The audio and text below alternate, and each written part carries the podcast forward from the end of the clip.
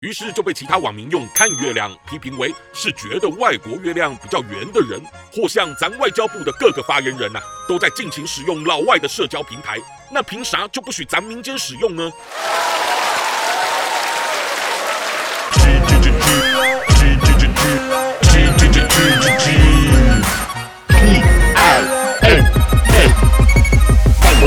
？Talk Show。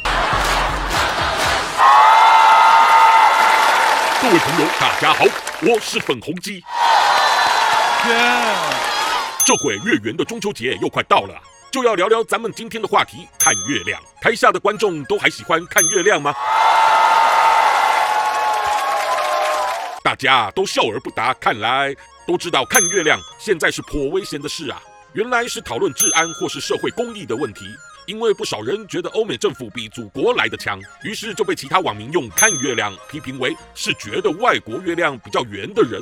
那岂不是只有党员和小粉红才不会想要看月亮吗？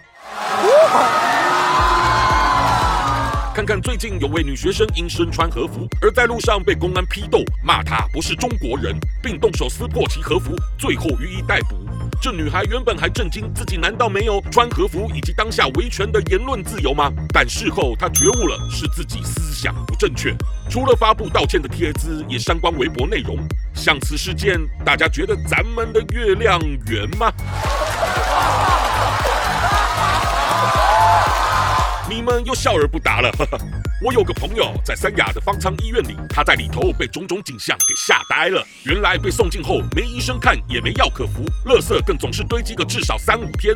最离谱的，竟然在那都不给人做核酸，仿佛在外界密集对百姓做的核酸，只是作为挑出人丢进方舱的形式。但方舱里再健康的人都很难不生病吧？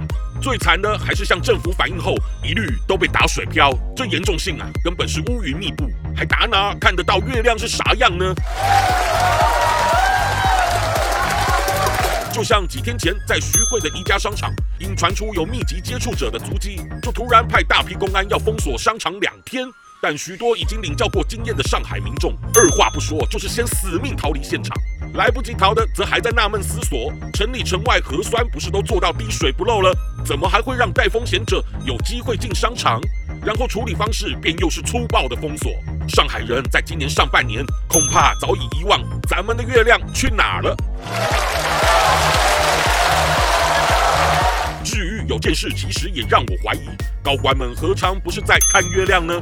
他们除了许多亲友都留学海外、移民欧美的致残的比比皆是，或像咱外交部的各个发言人呐、啊，都在尽情使用老外的社交平台，那凭啥就不许咱民间使用呢？莫非真怕老百姓一窥墙外的世界，就争先恐后只想看月亮了？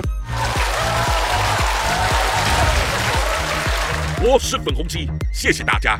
喜欢我粉红心机的话，快按下订阅并开启小铃铛，每次更新让你看懂小粉红。想爆料，欢迎私信粉红鸡哦。